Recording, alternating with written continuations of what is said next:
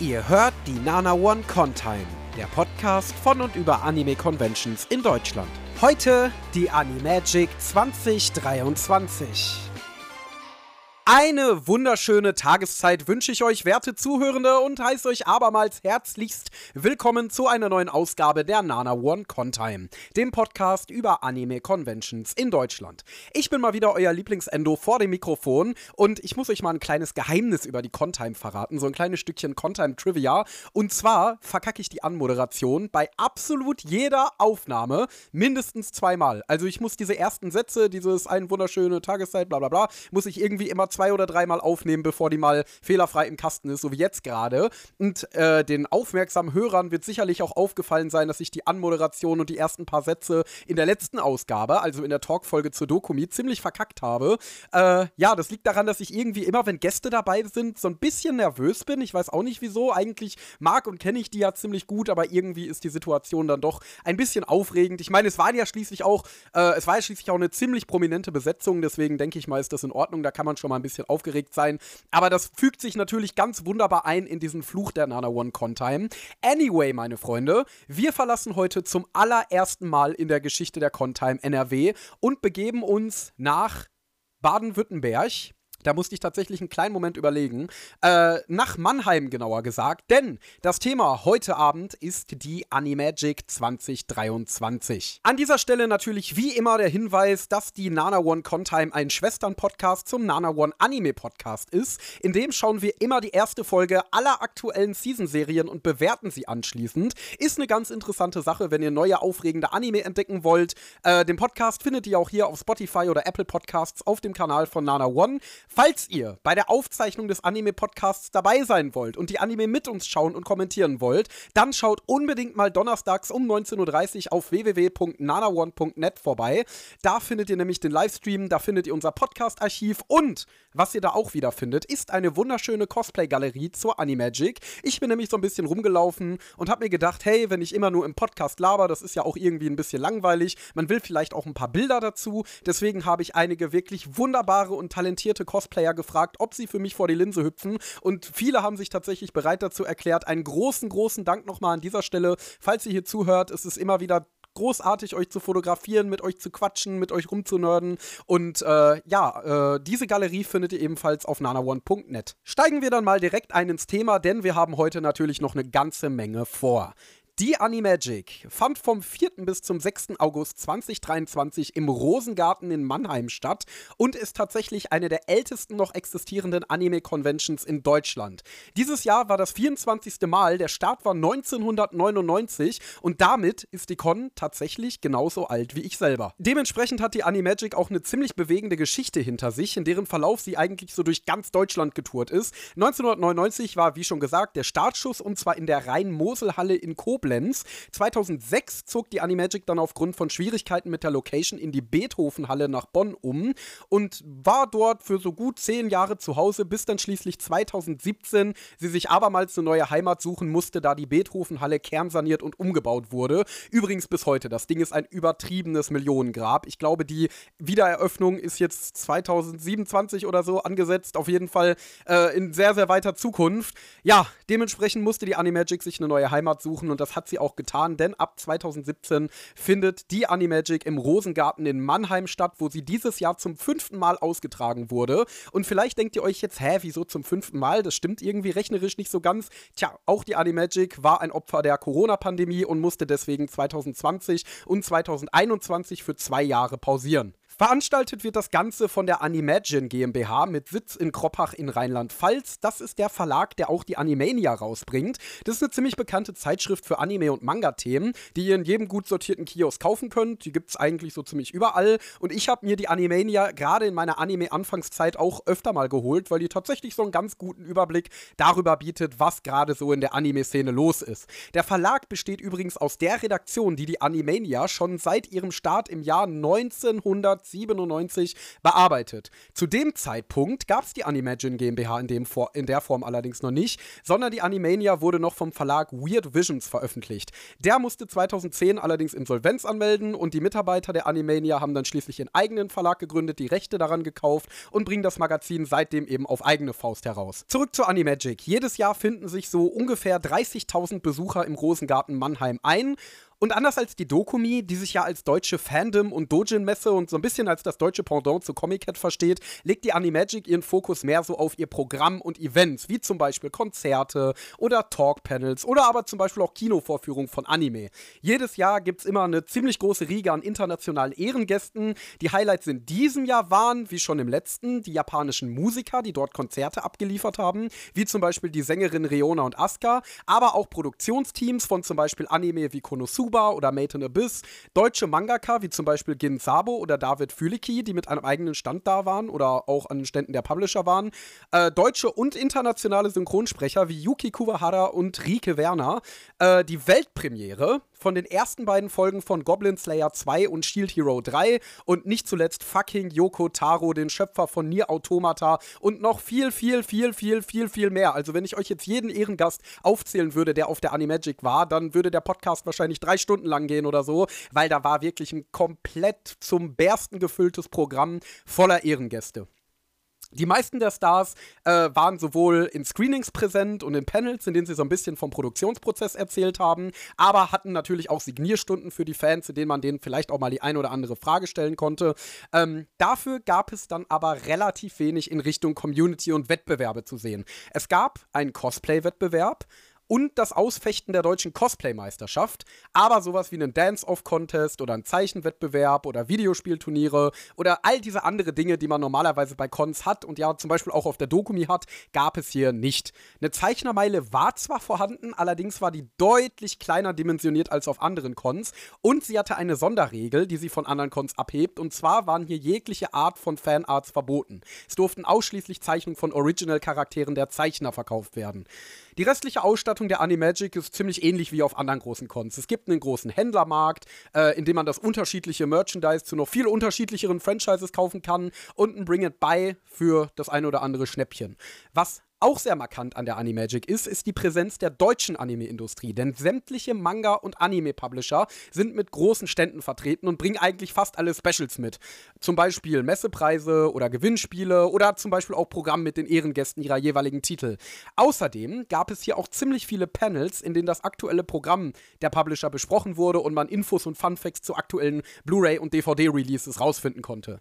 Ihr merkt also, obwohl die Animagic eine der Big Four Cons in Deutschland ist, unterscheidet sie sich ziemlich stark von zum Beispiel der Dokumi. Das liegt aber auch an dem Gebäude, denn der Rosengarten ist keine Messehalle, sondern ein Kongresszentrum mit vielen kleineren Räumen und Kinos für die Panels und die kleinen Veranstaltungen und einer dann im Verhältnis relativ kleinen Ausstellungsfläche. Für mich selber war es die zweite Animagic. Mein erstes Mal war ich 2019 da gewesen. Da war zum Beispiel die Sängerin Konomi Suzuki im Programm oder aber das Produktionsteam von The Promised Neverland. Äh, der Autor von Goblin Slayer war da. Also auch ein ziemlich aufregendes und durchgemischtes Programm. Letztes Jahr konnte ich leider nicht da sein, weil ich mir den Fuß gebrochen habe und deswegen zu Hause bleiben musste. Das war ein bisschen schade so. Ähm, ja, und deswegen stand jetzt das zweite Mal Animagic an und ich war natürlich voller Vorfreude, als ich mich dann schließlich tatsächlich äh, ins Auto nach Mannheim gesetzt habe. Weil ich vorher noch von der Uni geknechtet wurde, konnte ich erst gegen Mittag nach Mannheim aufbrechen und habe mir dementsprechend keins der doch preislich ziemlich happigen Tickets für den Tag gekauft. Das soll jetzt kein Hate sein, also ich verstehe, dass das mega hochwertige Programm der Animagic seinen Preis haben muss und war eigentlich auch immer jemand, der das verteidigt hat. Aber für mich persönlich hätte sich das Geld für einen halben Tag nicht gelohnt. Ich bin hier irgendwann gegen, boah, lass mich lügen, 12 Uhr oder so abgefahren und war dann gegen drei erst in Mannheim und ja, ich hätte natürlich den Rest des Tages und des Abendprogramms noch mitnehmen können, habe ich aber nicht. So bin ich als erstes in unsere Unterkunft gekommen, die etwas weiter westlich des Rosengartens im Mannheimer Zentrum lag und holy shit. Also, ich war ja 2019 als Redakteur für ninotaku.de auf der Animagic eingeladen und hatte recht komfortabel im Hotel direkt neben dem Rosengarten genächtigt. Der ist auch wirklich schön. Die Front ist ein historisches Jugendstilgebäude, das 1900 erbaut und aufwendig restauriert wurde. Und dahinter hat man dann ein modernes, gläsernes Kongresszentrum angebaut. Vor dem Gebäude ist so ein mittelgroßer, gut gepflegter Park mit einem riesigen alten Wasserturm. Der ist das Wahrzeichen von der Stadt Mannheim. Und drumherum befinden sich so hübsche alte Altbauten. Ich hatte also insgesamt den Eindruck, dass Mannheim eine echt aufgebrezelte, fancy Stadt sei. Oh, wie man sich täuschen kann. In der Gegend um unsere Unterkunft herum, das war wohlgemerkt nur wenige Autominuten vom Rosengarten entfernt, noch im Zentrum, war wirklich alles voller Graffiti. Es lag Müll auf der Straße, alles war schmutzig und runtergekommen. Die U-Bahn-Station, von der ich später am Tag dann noch in den Park gefahren bin, war vom Boden bis zur Decke mit Graffiti vollgeschmiert und hat enorm heftig nach Urin gerochen. Aus der U-Bahn konnte ich dann auch einen Großteil der Innenstadt beobachten und es sah auch alles ganz schön verwahrlost aus und ich habe mich echt gefragt, in was für einer Stadt bin ich denn hier gelandet? Also versteht mich nicht falsch. Ich komme aus dem Ruhrgebiet und ich bin heruntergekommene Städte auf jeden Fall gewohnt. Allerdings war es schon ein regelrechter Schock, dass dieser Eindruck so krass im Kontrast mit meinem Eindruck von 2019 stand. Die Unterkunft an sich war okay, das war jetzt nicht das Gelbe vom Ei, war halt auch in so einem Altbau, äh, schon letzte Renovierung, ein paar Jährchen her, bisschen abgewrackt, aber ey, zum Schlafen hat es gereicht. Ähm, aber der Eindruck von der Stadt Mannheim war auf jeden Fall eher so mittel, würde ich sagen. Egal, kurz die Sachen abgelegt, einmal kurz unter die Dusche gehüpft und schon saß ich in der U-Bahn in Richtung Park, in Richtung Rosengarten. Und nach dem ersten Schrecken bin ich dann da so ein bisschen rumgelaufen, denn zu Animagic tummeln sich direkt vor dem Gebäude in dem Park natürlich unglaublich viele Anime-Fans und Cosplayer. Der schon angesprochene Wasserturm, der über dem Park thront, und ich bringe ja eigentlich immer ganz gerne so ein paar Infos zur Location mit, deswegen erzähle ich euch das jetzt, auch wenn es euch wahrscheinlich gar nicht interessiert. Der wurde 1886 erbaut und ist das Wahrzeichen der Stadt Mannheim. Drumherum ist dann eben dieser halbkreisförmige Park, der von seinem Umfang natürlich nicht ansatzweise mit zum Beispiel dem Nordpark in Düsseldorf mithalten kann, aber doch eigentlich ganz nett ist. Also da gibt es so Wasserspiele in der Mitte, so ein, so ein, Becken mit Wasserspielen, die eigentlich auch die ganze Zeit sprudeln. Äh, so begrünte Unterführungen, also sowas wie so ein kleiner Tunnel aus Holz, wo oben sich so Pflanzen langschlängeln. Es hat so ein bisschen ausgesehen wie so ein Park in Anime, den man auch häufiger sieht. Deswegen passt das tatsächlich eigentlich ganz gut. Ja, keine Ahnung. Ich bin unglaublich schlecht darin, Durchmesser oder Entfernung oder so einzuschätzen. Deswegen kann ich euch jetzt bei Gott nicht sagen, wie viel Quadratmeter das Ganze hat. Geht doch einfach mal auf Google Maps, gebt einfach mal Rosengarten Mannheim ein und schaut mal, wie groß die Grünfläche davor davor ist, das ist nun mal dieser Park. Der ist wirklich nur durch eine Straße sofort vor der Location und deswegen eigentlich wirklich perfekt dazu, einerseits dazu chillen, wenn man eben kein Ticket hat, so wie ich an dem Tag, oder eben, wenn man zum Beispiel auch nach der Con noch so ein bisschen mit seinen Kumpels irgendwo chillen möchte, so ein bisschen entspannen möchte. Und dementsprechend waren auch die Wiesen in dem Park komplett voll mit Decken, mit Leuten, die da gechillt haben, gefeiert haben, Spaß hatten. Es war auch alles sehr zivilisiert und nett und war wirklich eine unglaublich schöne Atmosphäre. Also so diese typische aufregende Convention-Atmosphäre. Und ich muss ja tatsächlich sagen, nachdem ich so ein bisschen verstört von meinen Erlebnissen davor war mit der ganzen Gegend und der Unterkunft, haben mir die wunderschönen kleinen Gespräche und die super herzlichen Begegnungen wirklich den Tag gerettet.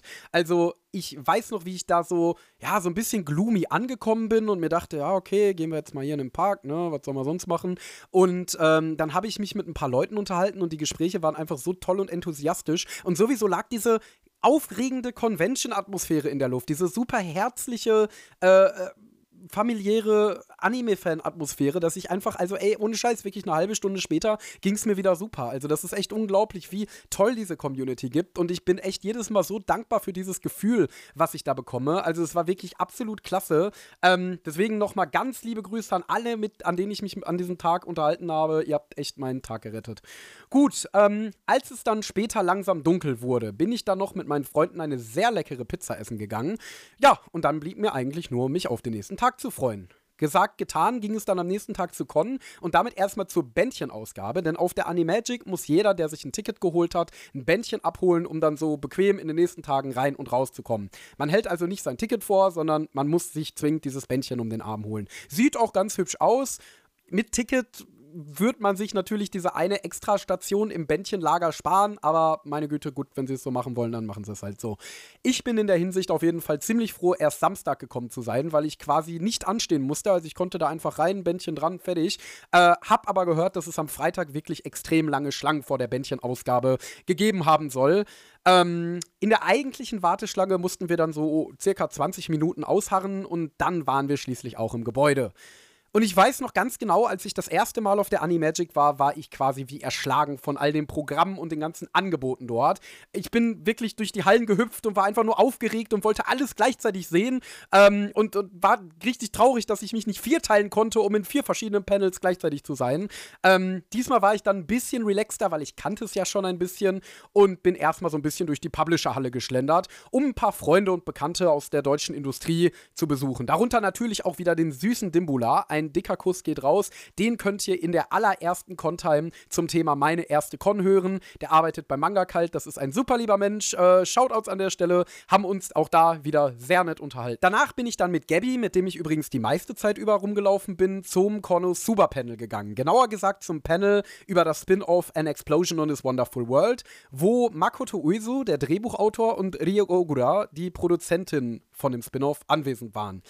Ich fand das Spin-off ja nicht sonderlich toll, deutlich schlechter als die Hauptserie, habt dem, glaube ich, eine 4 von 10 oder so gegeben. Könnt ihr euch nochmal ausführlicher in irgendeiner Ausgabe des Nana One Anime Podcasts nachhören.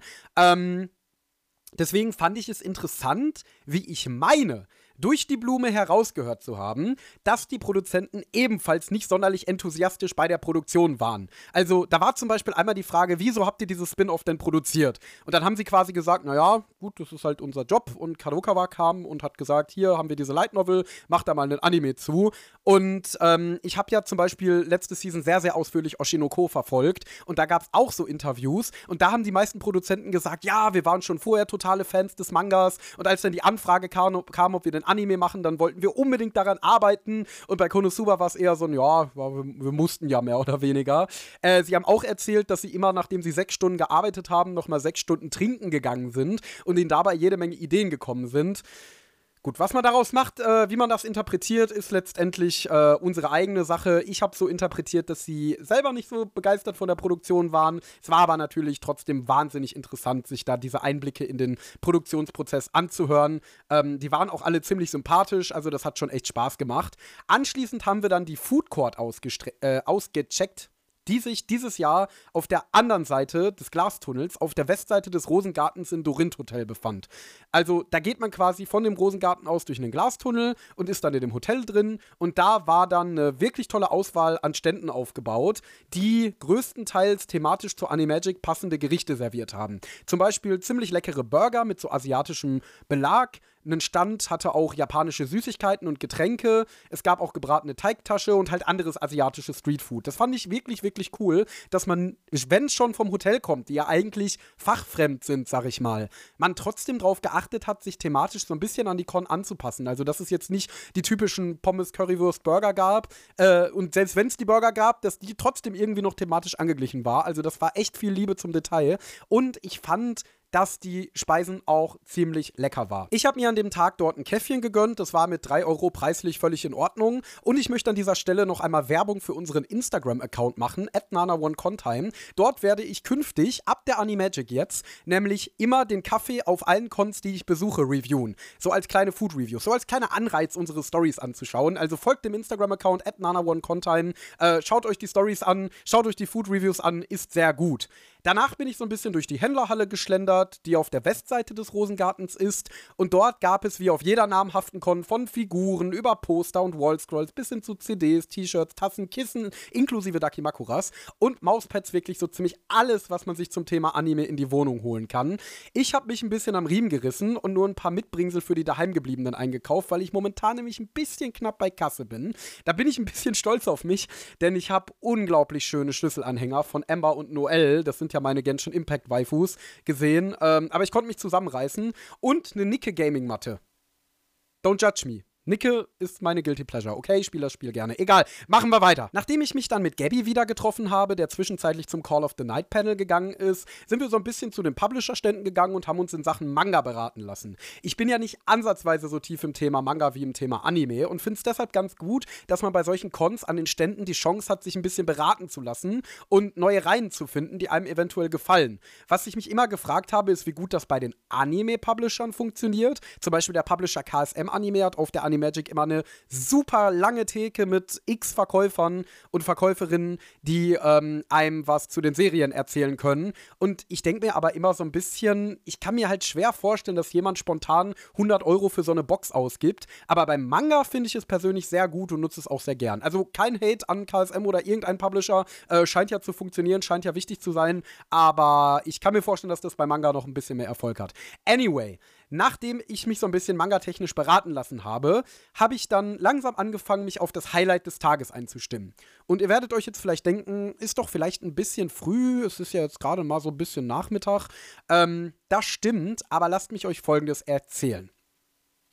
Traditionell gibt es am Animagic Samstag immer ein großes Konzert mit japanischen Künstlern. Seit letztem Jahr hat die Animagic einen Exklusivvertrag mit dem Sony-Label Sakura Music, das eng an Aniplex verknüpft ist und deren Künstler ziemlich viele Ani-Songs zu Serien wie Demon Slayer, SAO oder Fate gemacht haben. Dementsprechend wurde das große Konzert am Samstagabend auch dieses Jahr wieder von Sakura Music gestellt. Mit dabei waren Senarin, die hat das Ending von Bleach Thousand Year Blood War gesungen. Huya Extended, der Sänger vom zweiten Jujutsu Kaisen Ending. Asuka, die man vor allem für zahlreiche Songs innerhalb des SAO-Franchises kennt. Und Reona, die auch sehr viel für SAO gemacht hat und zuletzt ein bisschen Aufsehen erregt hat mit dem Opening für Shadows House 2. Dieses Konzert findet im Mozart-Saal statt. Das ist der größte Saal im Rosengarten, der wirklich komplett zentral im Gebäude gelegen ist und so ein bisschen aussieht wie so eine fancy Konzerthalle mit Oberrang und holzvertäfelten Wänden und ja, halt super fancy Konzerthalle. Dieser Saal wird zwischen den Programmpunkten nicht geräumt. Das heißt, dass es nötig wird, vorher im Saal zu campen, wenn man sich sicher sein möchte, dass man beim großen Konzert einen Platz bekommt. Weil natürlich will keiner dafür aufstehen, der im Programmpunkt davor da drin war. Das finde ich ehrlich gesagt ist ein ziemlich fragwürdiges System. Sicherlich wäre es auch nicht fair, die ganzen vorherigen Besucher aus dem Saal ans Ende der Schlange zu schicken, aber es kann halt eben auch nicht sein, dass ich so meinen gesamten Kontakt auf diesen einen Programmpunkt ausrichten muss. Ich muss zugeben, dass ich spontan jetzt auch nicht unbedingt eine bessere Lösung dafür habe, außer vielleicht beim Programmpunkt davor, zum Beispiel den Oberrang freizuhalten für Gäste, die erst zum Konzert in die Halle wollen. Äh, die einfachste Lösung wäre aber natürlich eine größere Location zu besorgen. Das bringt mich nämlich zu einem Punkt, der wohl für viele der Hauptkritikpunkt an der Animagic ist. Der Rosengarten ist mittlerweile einfach zu klein. Die Animagic stößt langsam an ihre Kapazitätsgrenze. Es sind, soweit ich weiß, alle Tage restlos ausverkauft und logischerweise stürzen sich alle Besucher auf die Highlight-Programmpunkte, für die dann eben wegen der Limitierung dieses mittelgroßen Gebäudes kein Platz mehr ist. Heißt, ein nicht zu verachtender Teil der Besucher kann die Programmpunkte, die am stärksten beworben werden, für die sie vielleicht sogar von weit her angereist sind, nicht wahrnehmen. Klar, sie können sich eben schon Stunden vorher in den Saal setzen. Allerdings ist das dasselbe Argument wie, ja, ist deine Schuld, wenn die Bahn ausfällt und du nicht eine früher genommen hast. Das rechtfertigt halt nicht die Defizite in der Location. Wie wir schon zu Dokumi festgestellt haben, ist Anime in Deutschland heutzutage so groß wie nie zuvor. Cons stecken mittlerweile selbst die größten Musikfestivals zahlentechnisch komplett in die Tasche und dementsprechend wird es für die Animagic eventuell langsam Zeit, sich selber zu erweitern. So wie es ja nun mal auch die Konichi getan hat mit dem Umzug nach Wiesbaden. Natürlich hat eine Messehalle weniger Charme als der Rosengarten mit seinem Mix aus aufwendig restaurierten Altbau und hochmodernen Kongresszentrum, aber wenn das Gebäude nicht jedem Besucher ein perfektes Erlebnis bieten kann, sollte zumindest die Überlegung zur Vergrößerung im Raum stehen. Was ich mir gut vorstellen kann, ist ehrlich gesagt, dass sich die Animagic als Premium-Convention sieht. Wie gesagt, bietet der Rosengarten besonderen Flair und auch der Mozart-Saal hat mehr Ausstrahlung und bestimmt auch bessere Akustik als eine Messerhalle, auch wenn es dafür mit Sicherheit Lösungen gibt. Nicht zuletzt kann ich mir aber auch vorstellen, dass da eine gewisse Verbohrtheit mitschwingt. So nach dem Motto, wir haben es schon immer so gemacht, also machen wir es auch weiterhin so. Es kommen ja die Besucher, wir müssen uns nicht weiterentwickeln. Fände ich persönlich sehr schade und würde mir ehrlich gesagt wünschen, dass die Animagic dieses Problem doch nochmal angeht. Denn ich habe vor den Türen Türen zum Mozartsaal ziemlich viele traurige Gesichter von Leuten gesehen, die nicht reingekommen sind zu irgendeinem Programmpunkt, auf den sie sich sehr gefreut haben. Und so traurige Gesichter sollten eigentlich nicht Teil einer Anime-Convention sein. Kommen wir zurück zu meinem Convention-Samstag. Als ich mich dann in den Mozartsaal gesetzt habe, lief gerade Anime in Concert. Das ist ein Programmpunkt, den es seit 2018 auf der Animagic gibt. Äh, dort spielt ein riesiges Orchester des Musikvereins Siershahn e.V. eine Auswahl an Anime-Liedern auf der großen Bühne. Der Fokus lag dabei dieses Mal, ich weiß nicht, wie es die anderen Male war, ich war vorher noch nie da drin, sehr klar auf Mainstream-freundlichen Titeln. Unter anderem Naruto, One Piece, Digimon oder Sword Art Online waren Teil der Setlist. Äh, das neue Anime-Segment, in dicken Anführungszeichen, beschränkte sich auf Lieder aus Tokyo Revengers, Spy Family und Bell was jetzt nicht so die alleraktuellsten Titel sind, wenn wir mal ehrlich sind. Äh, die sind ja schließlich alle vor so ungefähr einem Jahr gestartet. Klar, braucht Zeit, ein Stück in eine Orchesterversion umzuarbeiten und zu proben, aber ich hätte mir schon ein bisschen mehr Auswahl und ein bisschen mehr Aktuelles gewünscht. Äh, es war nichtsdestotrotz natürlich super beeindruckend, da so ein großes Orchester zu sehen. Ich finde es immer beeindruckend, Orchester live auf einer Bühne zu sehen, aber hier war es inhaltlich jetzt nicht so ganz mein Fall. Ich glaube, mein größtes Highlight war noch so die äh, Lieder aus dem SAO-Soundtrack von Yuki Kajiura, weil egal wie man zu SAO steht, und ich habe ja so meine Probleme mit dem Franchise, ähm, der Soundtrack ist absolut großartig, da kann man nichts sagen. Und das mal so live von einem Orchester, von einem wirklich guten Orchester, muss man dazu sagen, performt zu sehen, das war schon wirklich ziemlich nice so. Also hat mir an sich gefallen, ich habe es jetzt nicht bereut, da drin gewesen zu sein oder so. Da war der Programmpunkt danach schon deutlich schwächer. Und zwar lief danach Bell. Eigentlich sollte an der Stelle eine Showgruppe auftreten, aber die haben leider kurzfristig Corona bekommen und mussten deswegen absagen. Und als Lückenfüller wurde dann Bell gezeigt, also der Film von Mamoru Hosoda. Und ich fand den ja schon beim ersten Mal nicht sonderlich gut, aber beim zweiten Mal ehrlich gesagt noch viel, viel grottiger. Ich habe es ja schon mal ausführlich im Anime-Podcast erzählt, deswegen will ich jetzt hier nicht eine ausführliche Filmreview geben. Das ist das auch die Contime auch einfach der falsche Platz für. Aber der Film nimmt sich eigentlich ziemlich gute Themen und gute Ideen, die er dann aber in einem völlig hanebüchenden und katastrophalen Plot präsentiert. Also vor allem die Plottists gegen Ende sind so unfassbar schwachsinnig, dass selbst die Besucher im Saal den Film an der Stelle aufgegeben haben. Also immer wenn da etwas Dämliches passiert ist gegen Ende, hat quasi so der ganze Saal so, oh, komm schon, kann doch jetzt nicht sein. Ähm, also ja, ich frage mich ehrlich gesagt, wie der Film vier Animania Awards gewinnen konnte. Ähm, Weiß nicht, ob es da vielleicht so eine Art Schiebung gab oder so, aber äh, Bell ist wirklich kein guter Film. Ich habe den am Ende auf 3 von 10 runtergestuft.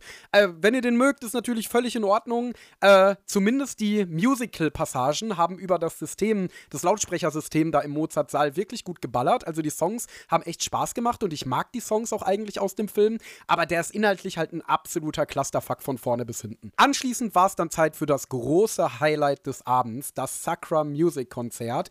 Ich hatte einen Platz in der sechsten Reihe, also relativ weit vorne und hatte eine echt gute Sicht auf die Bühne und natürlich auch schon meinen Glowstick bereit. Ich bin ja eigentlich nicht so der Konzertgänger, weil ja, die meisten Musiker, die ich mag, machen entweder keine Konzerte oder zumindest keine in Deutschland.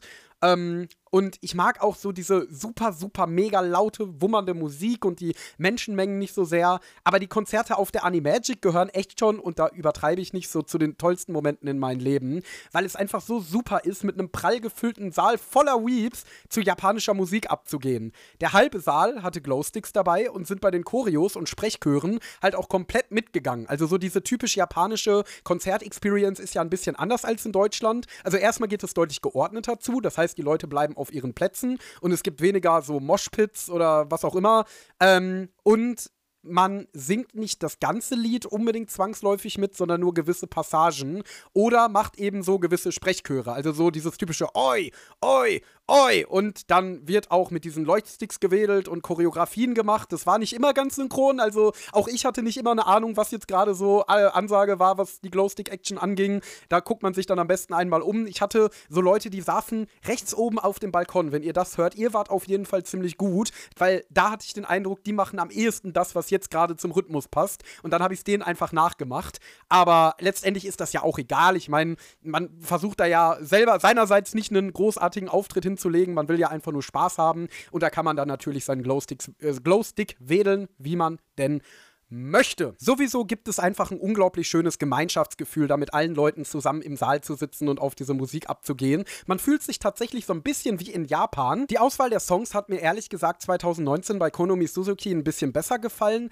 weil ich von der einfach mehr Lieder kenne und auch mehr Lieder mag. Also zum Beispiel das No Game No Life Opening finde ich super oder das Opening von Dusk Maiden of Amnesia oder ihre ReZero Songs. Diesmal hatte ich eigentlich nur ein einziges Lied, bei dem ich total abgegangen und mitgegangen bin und wo ich echt so in völlige Ekstase verfallen bin, nämlich Allies, was von Senarin performt wurde. Die hat das zwar nicht im Original gesungen, aber das ist ja auch Teil von diesem NZK-Programm von Hiroyuki Sawano und deswegen hat sie es da performt. Und das ist halt ein Lied, das habe ich gerade in meiner Oberstufenzeit wirklich rauf und runter gehört und da habe ich mich so zurückversetzt gefühlt und da war auch so eine Stimmung im Saal.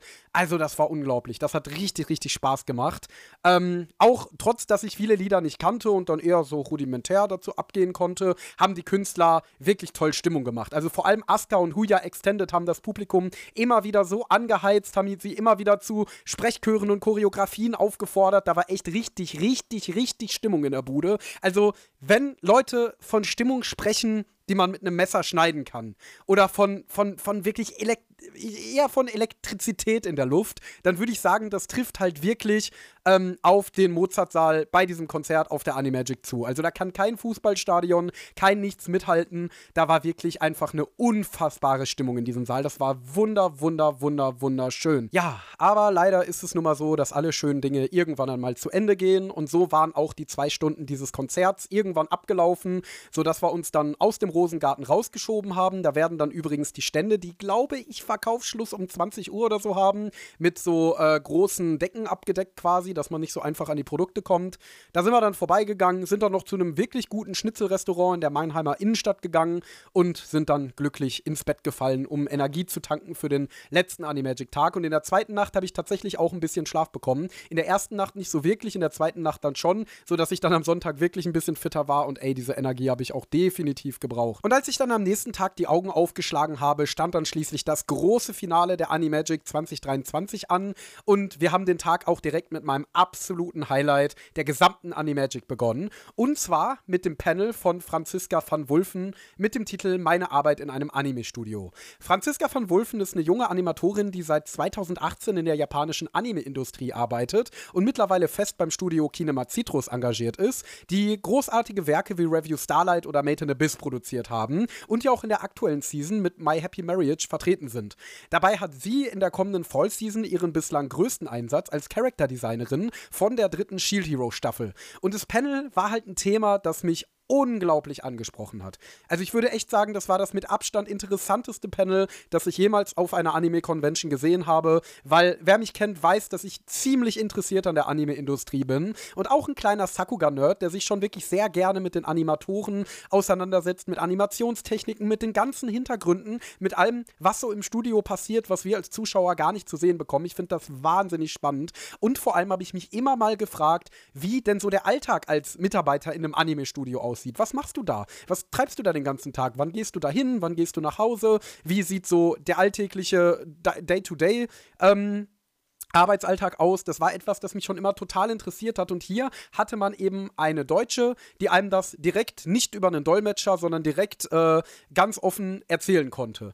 So hat sie zunächst so ein bisschen ihren Lebensweg zusammengefasst, angefangen mit der Produktion von Review Starlight im Jahr 2018, wo nämlich das erste Mal im größeren Stil über Twitter Animatoren aus dem Ausland für das Projekt rekrutiert wurden. Das ist etwas, das die Anime-Industrie in den letzten Jahren immer mehr gemacht hat, denn, wie ihr vielleicht wisst, wird immer mehr und mehr mehr und mehr und mehr Anime produziert, aber gleichzeitig gibt es eigentlich immer weniger Leute, die daran interessiert sind, in der Anime-Industrie zu arbeiten. Das liegt natürlich an den ziemlich, ziemlich harten Umständen, die man dort als Mitarbeiter hat. Also ein ziemlich kleines Gehalt, sehr, sehr, sehr enge Deadlines und jede Menge Überstunden und Stress.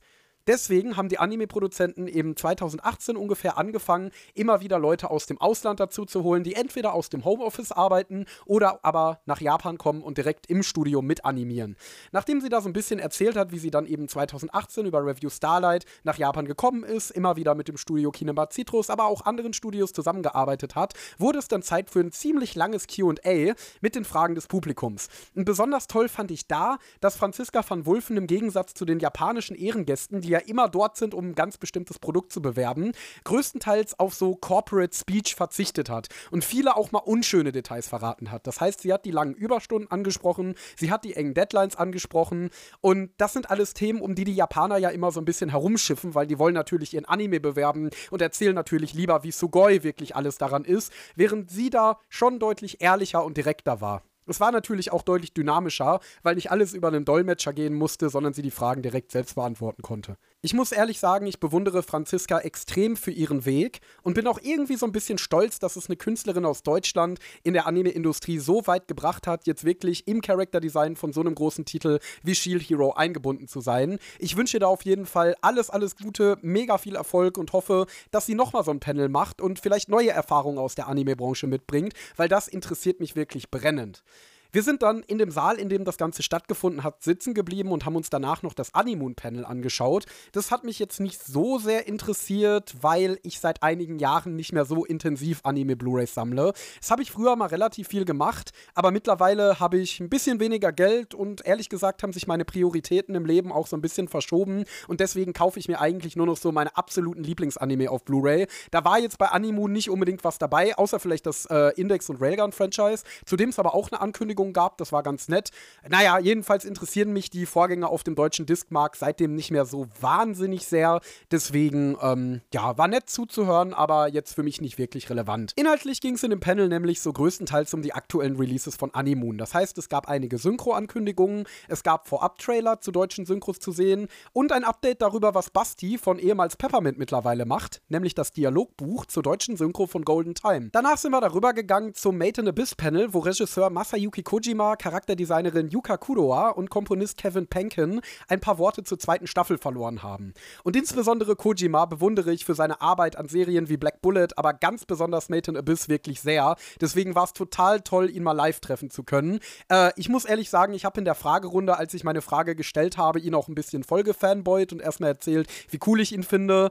Ähm, aber hatte dann tatsächlich auch eine sinnvolle Frage und zwar, ob, wenn man sich als Regisseur, der ja wirklich sehr, sehr eng und viel mit dem Stoff arbeitet, mit so einer düsteren Geschichte wie Made in Abyss befasst, ob einen das irgendwie so ein bisschen fertig macht, ob man dann vielleicht schlecht schläft, aber er meinte, nee, das sind die Geschichten, die ihm eigentlich auch gefallen und deswegen macht das eigentlich nichts mit ihm. Vermutlich ist er da ziemlich abgestumpft. Danach sind wir noch so ein bisschen rumgelaufen und haben noch mal einen Blick ins Bring and Buy geworfen, das sich im Rosengarten im Keller auf der ganz untersten Etage in so einem kleinen Saal befindet. Und da konnte man echt auch am Sonntagabend noch interessante Raritäten finden, wie zum Beispiel eine Animagic DVD aus den frühen 2000ern.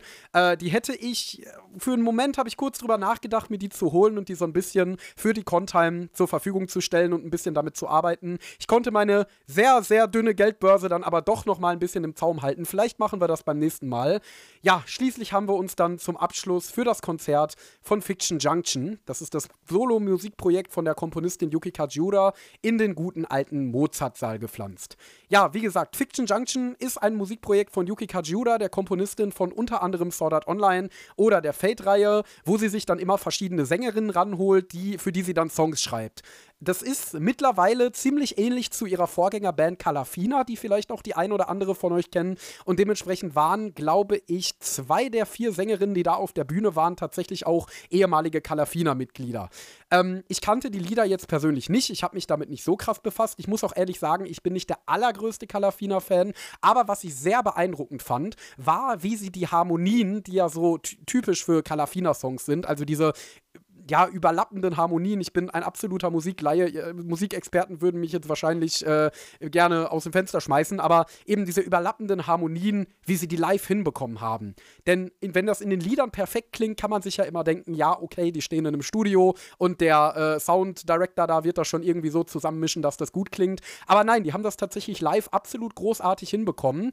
Und was dann das absolute Highlight bei diesem Konzert war, war es natürlich, Kajiura einmal live Klavier spielen zu hören. Das war echt ein ganz anderes Level. Das war wirklich unfassbar virtuos und unglaublich beeindruckend. Da merkt man schon, wieso diese Frau eine der gehyptesten und bekanntesten Anime-Komponistinnen ist, die es überhaupt gibt.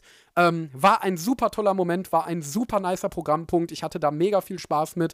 War echt ein schönes Konzert. Es ging zwar nur eine halbe Stunde, war damit so ein bisschen, bisschen, bisschen knapp bemessen, aber eigentlich wirklich ein tolles Erlebnis. Wie gesagt, vor allem den Kajuda mal Klavier spielen zu hören, das ist, glaube ich, so einer meiner Weep-Träume gewesen, die ich seit Jahren hege. Also auch klasse, dass die Animagic mir das dann jetzt hier ermöglicht hat. Danach sind wir im Saal sitzen geblieben und es lief die Abschlussveranstaltung, bei der alle Ehrengäste nochmal auf die Bühne gekommen sind. Extrem viel geklatscht wurde. Meine Finger waren schon echt wund am Sonntagabend und es dann auch noch ein paar Auftritte der musikalischen Ehrengäste gab.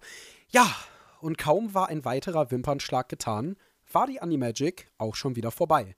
Die Rückfahrt war übrigens eine der anstrengendsten Autofahrten, die ich je in meinem ganzen Leben gehabt habe. Also so insbesondere in den letzten anderthalb Stunden musste ich die ganze Zeit mit einem Kumpel übers Autotelefon telefonieren, weil ich ansonsten eingepennt wäre. Also ich habe mich wirklich nicht Daijobu gefühlt. Ähm, bin dann natürlich abends auch sofort im Bett quasi ins Koma gefallen und äh, habe echt zwei Tage gebraucht, um wieder so auf mein normales Energielevel zurückzukommen. Also das ist echt krass. Äh, die Con war wirklich mega, mega anstrengend. Ähm, keine Ahnung, ob ich mittlerweile alt werde, aber ich merke echt, echt immer wieder bei so Con-Wochenenden, dass ich die gar nicht so leicht wegstecke. Aber ey, es war es auf jeden Fall total wert. Es war echt eine schöne Zeit. Wenn man mich nun fragt, ob die Dokumi oder die Animagic die bessere Con ist, würde ich sagen, why not both? Weil, was die Dokumi an schierer Größe und Community-Fokus bringt, macht die Animagic mit dem wirklich beeindruckenden Ehrengastaufgebot und dem tiefen, tiefen Einblick in die Anime-Industrie wieder wett. Auch dieses Mal konnte ich mit Masayuki Kojima und Franziska van Wulfen zwei meiner absoluten Helden treffen. Und ich glaube, wenn man dieses, boah, das ist diese Person, für die ich total simpen kann, Feeling hat, dann war die Con ein voller Erfolg. Also es ist ja nun mal ähnlich wie bei den ganzen Comic-Cons, die ja auch immer irgendwelche Stars einladen. Ich glaube, genau das ist das Gefühl, Gefühl, was die Animagic so ein bisschen mit ihren japanischen Ehrengästen schaffen will. Und ähm, ja, ich hatte das auf jeden Fall. Also ich habe mich total gefreut, auch über Kajiura, auch über die Sängerin am Samstag. Da hat man wirklich so dieses Gefühl, den Japan der japanischen Industrie, so den Helden der Industrie mal nah zu sein. Und das ist das, was die Animagic so besonders macht und was ich auch in diesem Park gespürt habe. Auch wenn ja zum Beispiel die Sängerinnen nicht so mein absolutes Lieblingsaufgebot waren. Außerdem ist es ja nicht so, als gäbe es nicht trotzdem Cosplay und Community. Gerade im Park am Wasserturm habe ich so total tolle Gespräche geführt, super nette Leute kennengelernt und echt eine gute Zeit mit anderen Fans gehabt. Als Kehrseite würde ich, das haben wir gerade schon ausführlich durchgesprochen, das inzwischen wirklich viel zu eng und klein gewordene Gebäude nennen. Und natürlich Mannheim als Stadt. I'm sorry, kann ja echt sein, dass es da schöne Ecken gibt. Aber alles, was ich gesehen hab, hatte, wirkte auf mich wirklich wie das letzte Loch und hinkte hinter der Grazie von anderen Konstädten wie Düsseldorf, Kassel oder Wiesbaden auf jeden Fall weit zurück. Klar, wenn man hauptsächlich zum Cosplayen oder Connecten auf Cons geht und Anime und vor allem die Hintergründe einen nicht so wichtig sind, dann lohnt sich der wirklich hohe Eintritt zur Animagic eventuell nicht. Für mich als jemand, der aber beides liebt, war das Wochenende ein voller Erfolg. Ich habe mich im Rosengarten durchgehend elektrisiert und wohlgefühlt und freue mich darauf, nächstes Jahr wiederzukommen. Und ich weiß auch schon wann, denn die Animagic hat direkt auf der Abschlussveranstaltung das Datum der nächsten Animagic bekannt gegeben. Und zwar wird die vom 2. bis zum 4. August 2024 2024 ebenfalls wieder im Rosengarten in Mannheim stattfinden. Ja, da werden wir auf jeden Fall dabei sein. Wo ich hoffe, wo ihr auch dabei sein werdet, ist bei der nächsten Ausgabe der Nana One Contime. Die wird nämlich in ziemlich genau einer Woche erscheinen und wieder ein Talk zur Animagic umfassen, wo noch ein paar andere Ehrengäste einmal ihren Blick auf die Convention geben dürfen. Ansonsten wären wir heute mit dem ganzen Programm durch. Hört auf jeden Fall gerne in den Nana One Anime Podcast, ebenfalls hier bei Spotify oder Apple Podcasts rein. Besucht uns sehr gerne auf nanaone.net, auch gerne donnerstags um 19.30 Uhr auf nanaone.net slash livestream. Da könnt ihr nämlich live bei der Aufzeichnung des Nana One Anime Podcasts dabei sein. Ansonsten folgt uns auf Instagram at nanaonecontime oder folgt mir auf Twitter at endoelektro, äh, ich meine auf X at endoelektro und gebt uns, das habe ich die letzten Male immer wieder vergessen zu erwähnen, gerne eine 5-Sterne-Bewertung bei Spotify oder Apple Podcasts. Das hilft dem Algorithmus, damit noch mehr Leuten der Podcast angezeigt wird. Das motiviert mich natürlich auch unglaublich, wenn ich eure Begeisterung merke. Ihr dürft mir auch gerne mal eine Nachricht bei Insta schicken oder was auch immer. Ich freue mich da natürlich immer sehr über konstruktives Feedback und wünsche euch noch eine wunderbare Woche. Würde sagen, wir sind soweit durch mit allem und auf wieder. Tschüss. Das war die Nana One Contime. Wenn es euch gefallen hat, checkt doch auch mal den Nana One Anime Podcast oder besucht uns auf nanaone.net. Das Lied aus dem Intro und Outro heißt Energetic Upbeat Stylish Pop Fashion und stammt von Your Tunes auf Pixabay.